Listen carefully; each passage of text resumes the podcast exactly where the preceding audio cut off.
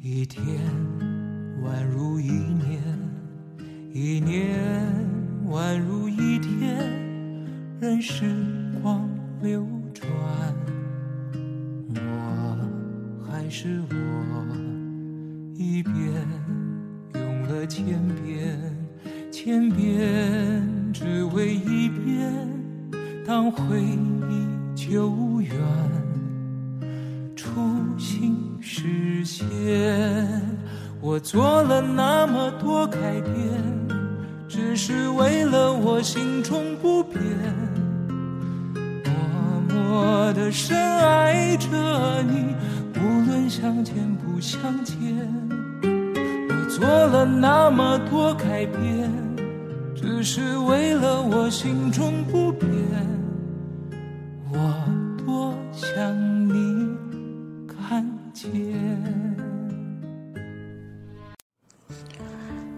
好，欢迎来到我爱看小说。今天要为大家推荐朗诵的小说叫做《卡图》。卡图第一集第一节，以卡为生。刀片一般的笔尖轻轻地在一张青灰色的卡片上滑落，蓝色的纤细线条流畅地从笔尖下延伸。巴掌大的卡片上面，淡蓝色的线条不断的增多，渐渐。一个繁复玄奥的图案随着笔尖的滑动而不断变得更加的完美。陈木的眼神专注地盯着这张卡片，呼吸轻缓，仿佛生怕惊动了什么。仔细看的话，就可以发现他右手手臂自始至终都完全没有挪动分毫，动的只有他的手腕。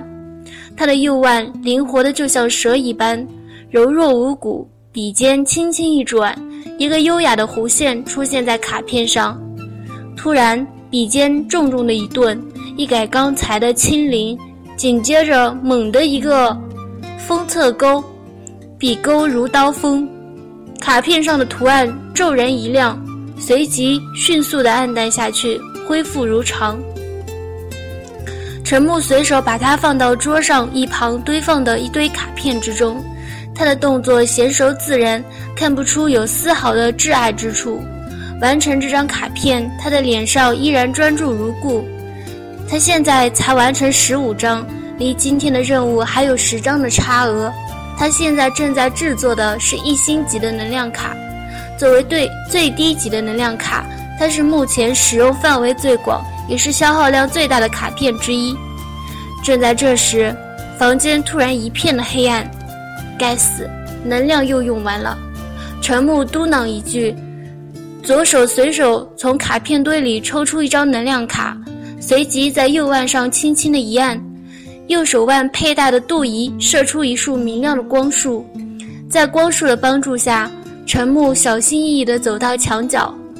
房间里实在是太杂乱，他可不想碰翻什么东西。房间角落的墙壁上有一处方形仪表。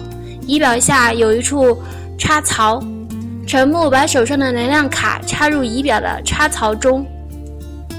能量卡刚一插入插槽，房间便恢复光明，仪表上显示出数字一百。没想到能量就用完了，看来今天的任务又要多加一张了。回到桌前的陈木迅速地投入到工作之中。他的所有的生活来源都依靠这种最低级的卡片。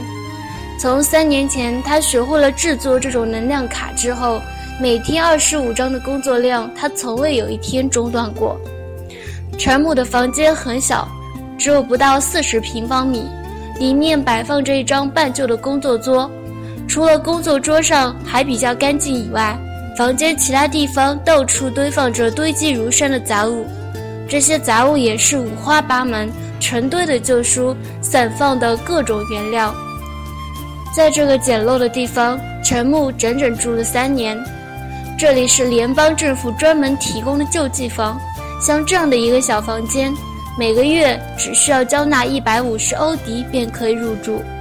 对于像陈木这样的穷人来说，实在没有比这里更便宜的地方了。更何况，在他看来，自己这样已经算是比较不错了。他甚至见过全家四口挤在同样大小的房间里。下午五点，陈木终于完成了今天一天的工作，二十五张能量卡。仔细地数了下卡片的数量，连着数了两遍，确定数目没有错误，他才小心地把能量卡装入衣服里的卡包之中。走上街道，夜色已经渐渐的浓重起来，斑斓的灯光在夜色中令人流连。天空上不时地飞过的梭车尾部喷出的烟火，拖曳出一道又一道以混而逝的艳丽轨迹。陈木略略收紧外衣，仰脸看了看天，寒气渐重，看来冬天快来了吧。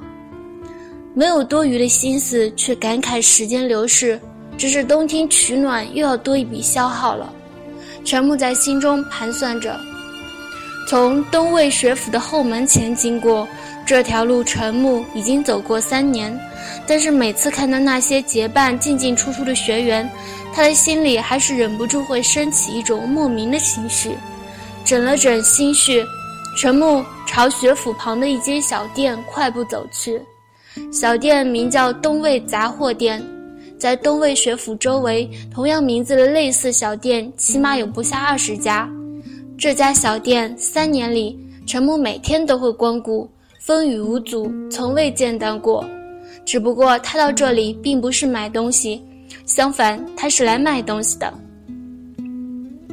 他一进门，店主便注意到，招呼着：“阿木来了呀。”“嗯，华叔。”他朝店主回答了一声。店主华叔是一位五十岁左右的老人，岁月在他身上留下了无法掩饰的痕迹，细密的皱纹，半白的花发，架着一副老花镜。这是今天的货。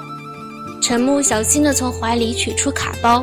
抽出那一叠能量卡，递到店主的面前，二十五张。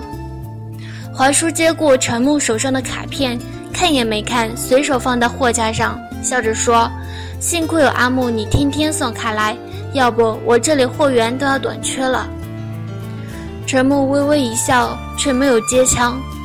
他知道华叔这话大抵是玩笑的意味。一星能量卡是最廉价的能量卡。但也是消耗量最大的卡片之一，更何况这里位于东魏学府附近，一天哪里可能只卖二十五张能量卡？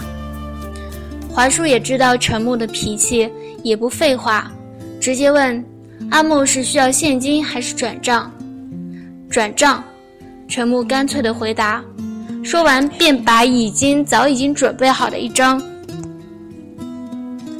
好的一张淡绿色的底卡。递到华叔面前，结算完的陈木朝华叔道别之后，便欲转身离开。华叔突然叫住陈木：“阿木，等一下。”陈木停下脚步，转身略带惊讶地看着华叔：“还有事吗，华叔？”华叔从抽屉里抽出一张鹅黄色的纸笺，笑眯眯地看着陈木：“差点有点事忘了，这是一张制卡师培训班的听课证。”是昨天进货时经销商附送的，放在我这里也是废纸一张。阿木，你拿去吧。看着一脸慈祥的华叔，陈木心中不禁一阵感动。他知道眼前的这位华叔，老年人这些年来对自己的帮助有多大。如果不是他，陈木相信眼下的生活对他来说也同样是遥不可及。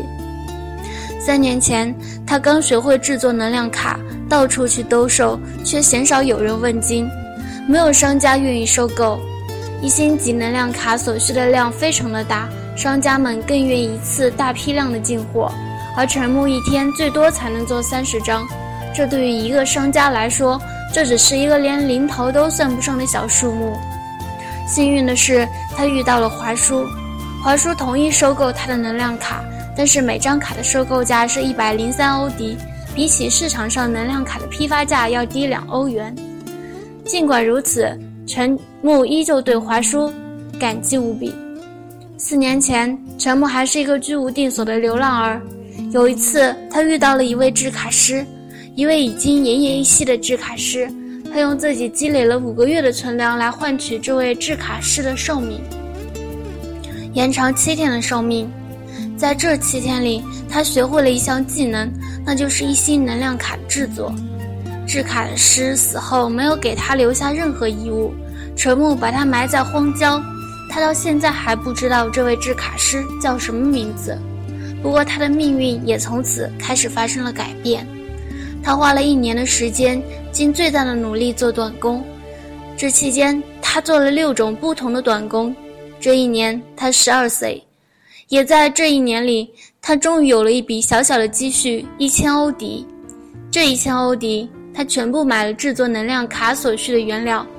那位制卡师曾经告诉过他，一张一星级的能量卡在市面的批发价是一百零五欧迪，零售价是一百一十欧迪，而它的成本仅需要九十八欧迪。一星级能量卡，每一位制卡师都会制作，然而这其中的差价知道的人却并不多，而且就算知道，也几乎没有人会打这方面的主意。一星级能量卡是最简单的卡片之一，它已经完全能实现工业生产。而就算是一位大师级的制卡师，一天也最多不过能做二三十张能量卡，产量实在小得可怜。况且对于制卡师来说，通过差额赚的这点钱掉在地上，他们都懒得去捡。但是对于陈木来说，这些钱足以使他吃饱饭。他第一次成功制成了八张。几乎亏本了两百欧迪，然而这却让他看到希望。但是让他没想到的是，在推销能量卡的时候却受到阻碍。商家们对于他手上少得可怜的几张能量卡完全没有一点兴趣。他跑了整整一天，没有吃饭。在晚上八点的时候，他踏进了华硕的店。进店的时候，他的双腿都有些发抖，整天低迷未见的他几乎快到了昏迷的边缘。一百零三欧迪的价格虽然比一百零五的批发价要低，但是陈木却觉得自己被巨大的喜悦包围。卖掉了手上所有的能量卡，买了最便宜的食物，其余的钱全部买了能量卡的原料。从那以后，陈木的生活终于稳定下来，每天二十五张能量卡，他没有一天中断。这一过就是三年，这三年里他只做一种卡。一星级能量卡，在第二年，他已经能把成本控制在九十七欧迪。虽然只是一欧迪的差别，但是对于他来说却是极大的鼓励。在制作能量卡之余，他把所有的时间都花在了研究如何降低成本上。终于在第三年，能量卡的成本被他控制在九十五欧迪，每张能量卡他能盈利八欧迪，他每天的收入稳定在两百欧迪。这在三年前是他完全不敢想象的数字，每个月六千欧迪的收入已经让他可以过上普通的生活，但是他还是一如既往地住在每个月只需要一百五十欧迪的救济房内。回过神来的陈木朝华叔笑笑：“谢谢华叔。”接过那张听课证，小心地把它放入怀中的卡包内。培训班，特别是制卡师的培训班。是在当下最泛滥的几种培训班之一，他们往往打着无比华丽的广告，比如这张听课证上就说什么“东魏学府承认学历，东魏学府资深高级制卡师，权威亲讲”云云。其实里面究竟是什么里子，陈木一清二楚。承办这期培训班的机构和东魏学府仅有那么一点关系，便是这个机构每次都要给东魏学府缴上一笔费用。来作为他们维持这种名义上联合举办的代价，陈默还是打算去听听培训班里究竟讲些什么。制卡是最艰深的学问之一，这么多年来他一直没有放弃自学，然而收效甚微。直到去年的时候，他才明白到底是怎么回事。他的基础实在是太差，十多年的流浪生活，他没有接受过任何文化教育。对于一个没有丝毫基础的少年来说，想要自学以艰深晦涩而著称的制卡学，自然难上加难。然而，他对自己的智商却没有丝毫的怀疑，能在一个星期之内只凭记忆力便能学会制作一星级能量卡。当年那位制卡师就曾盛赞过他的天分。从那以后，他便放下这个对他来说暂时过高的目标，而开始转向最基础的理论学习。每天不管工作有多累，他都会抽出时间来学习这些枯燥的知识。告别华叔后，陈默沿着一个小巷往南走。今天是周六，他还有一项工作，